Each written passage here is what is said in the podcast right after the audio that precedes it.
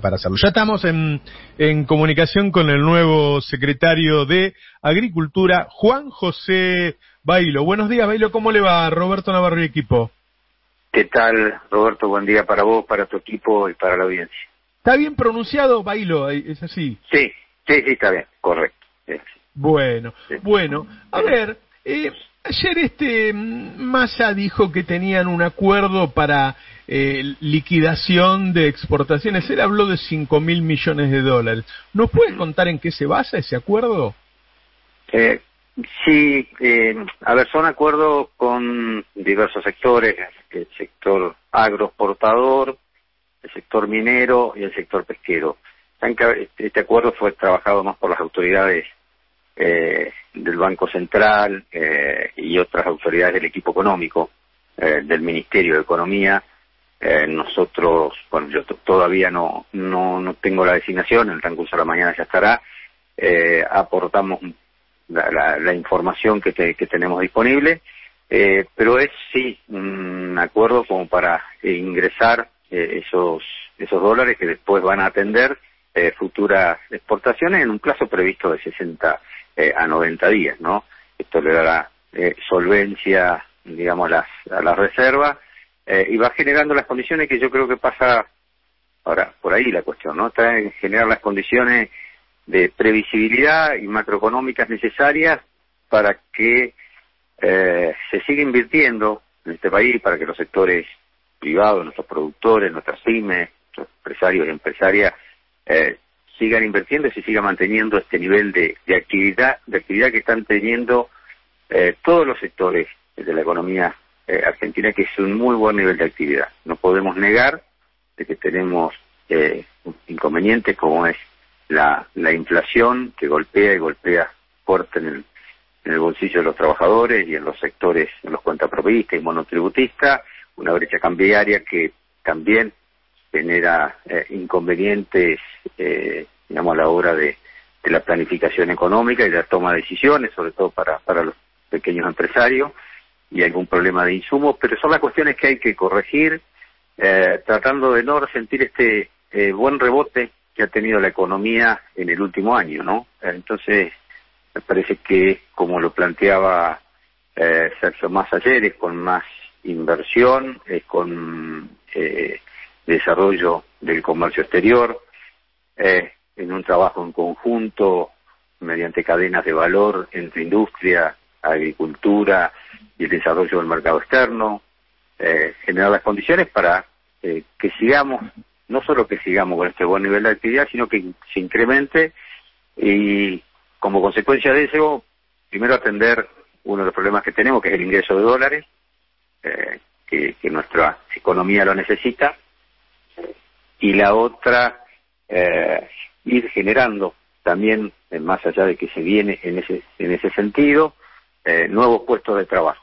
el crecimiento económico eh, y en buen nivel de actividad económica debe ir correspondido para eso tenemos que generar nosotros las acciones necesarias con una inclusión laboral también. Eh, en esa liquidación no es todo del campo, no sé exactamente de los 5.000 cuánto es del, del, agro y cuánto no, pero ponele que son 4.000. Yo me quedé pensando, pero 4.000 en 60 días, ¿no es más o menos el ritmo habitual? Sí, eh, sí, lo que pasa es que hay como un adelantamiento, el mecanismo prevé un adelantamiento, entiendo, en el ingreso de los dólares, ¿no? Eh, para después eh, ir atendiendo las futuras liquidaciones que tienen que hacer las cerealeras o, la, o, por, o para atender la compra que hacen los productores. Los, ah, los, o sea, los... las cerealeras se comprometen a ese adelantamiento aún sin la liquidación de los productores, entonces. Es, sería un mecanismo de esas características. Sí. Comprendo, comprendo. Y, y el, la gente del sector piensa que el dólar está atrasado. Eh, bueno, de, depende de qué sector.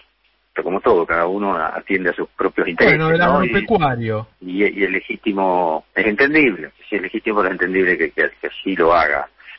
Eh, yo entiendo que lo que ellos más, eh, a ver, yo no quiero adelantar la agenda que todos conocemos los, los temas que prioriza eh, la mesa de enlace, pero no quisiera adelantar los temas a la brevedad vamos a tener una reunión. El viernes se reúnen. En principio sí, no está confirmado, pero en principio sería sería el viernes. Mm. no quisiera escuchar de ellos cuáles son las prioridades que ellos tienen, más allá que uno las conoce y se, las imagina, ¿no? no adelantar la agenda por, por los medios me parece prudente de mi parte.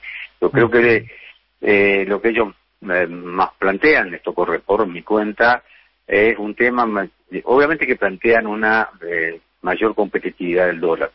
Eso se puede ir por, por dos vías, entonces estoy diciendo como marco teórico, por, un retoque en el tipo de cambio que no está previsto eh, o por una modificación en, las retenciones, ¿no?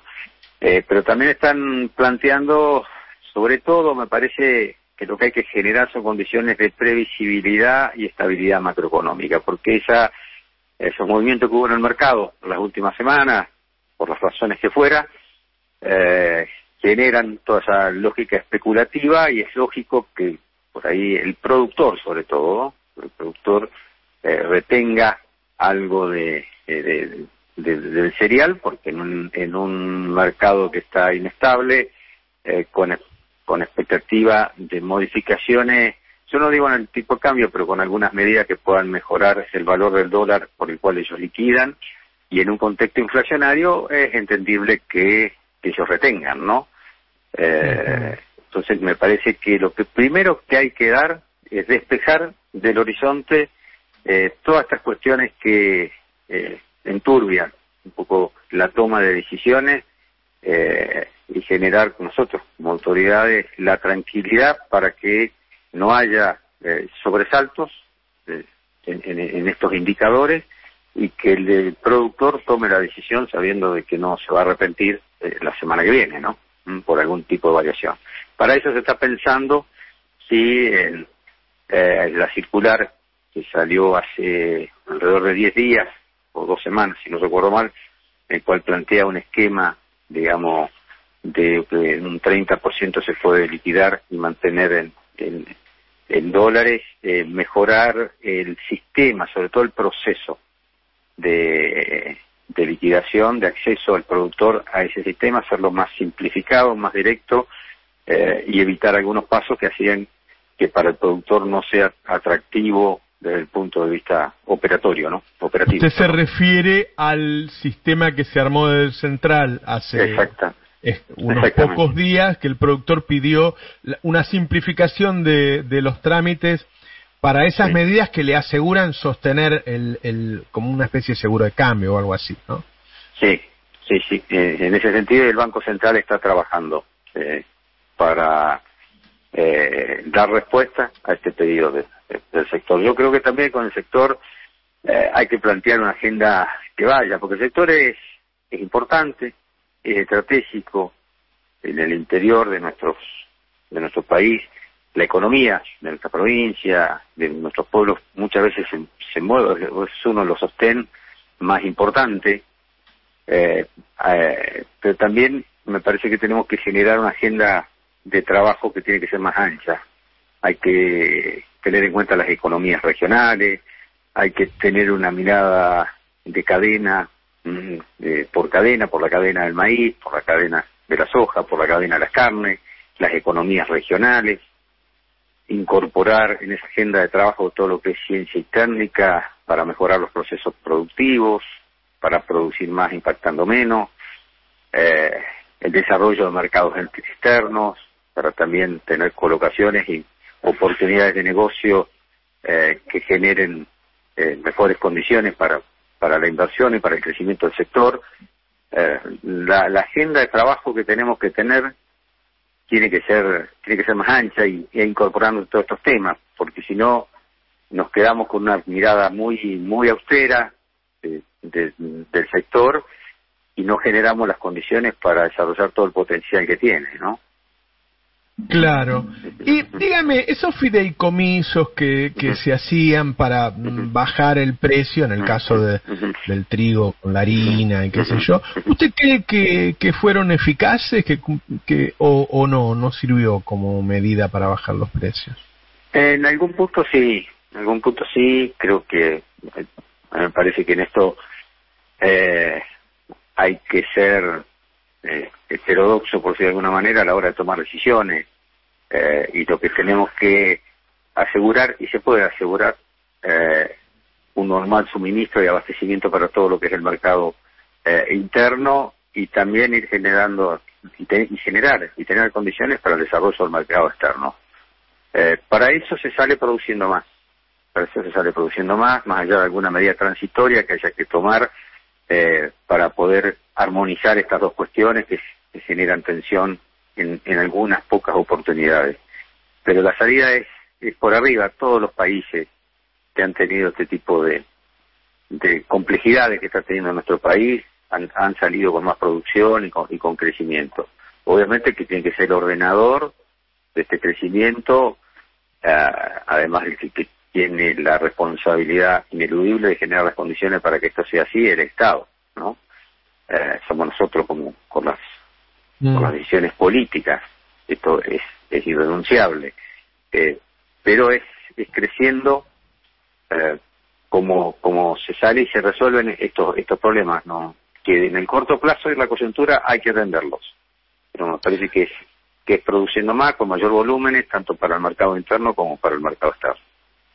Bailo, hay un problema político, es decir, hay, hay, hay dirigentes eh, eh, rurales, no todos, pero hay un grupo que, que tiene la representación de, de, de, muchos productores que se declaran directamente este, de Juntos por el Cambio, algunos han ocupado puestos este, en el gobierno de Macri.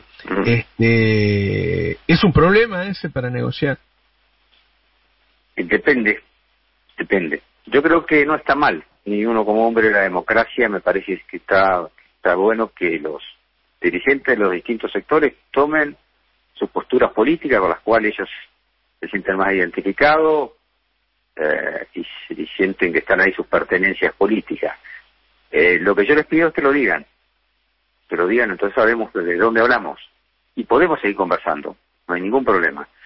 Pero si vamos a hablar de políticas productivas, que es la responsabilidad nuestra de fijar una agenda por los sectores productivos, sin renunciar a la, la responsabilidad del Estado de fijar los, los vectores de crecimiento y desarrollo, pero esa agenda no invalida que si podamos fijar prioridades con cada uno de los sectores. Ahora, esa es una discusión, una sana discusión y una constructiva discusión que tenemos que tener para fijar prioridades.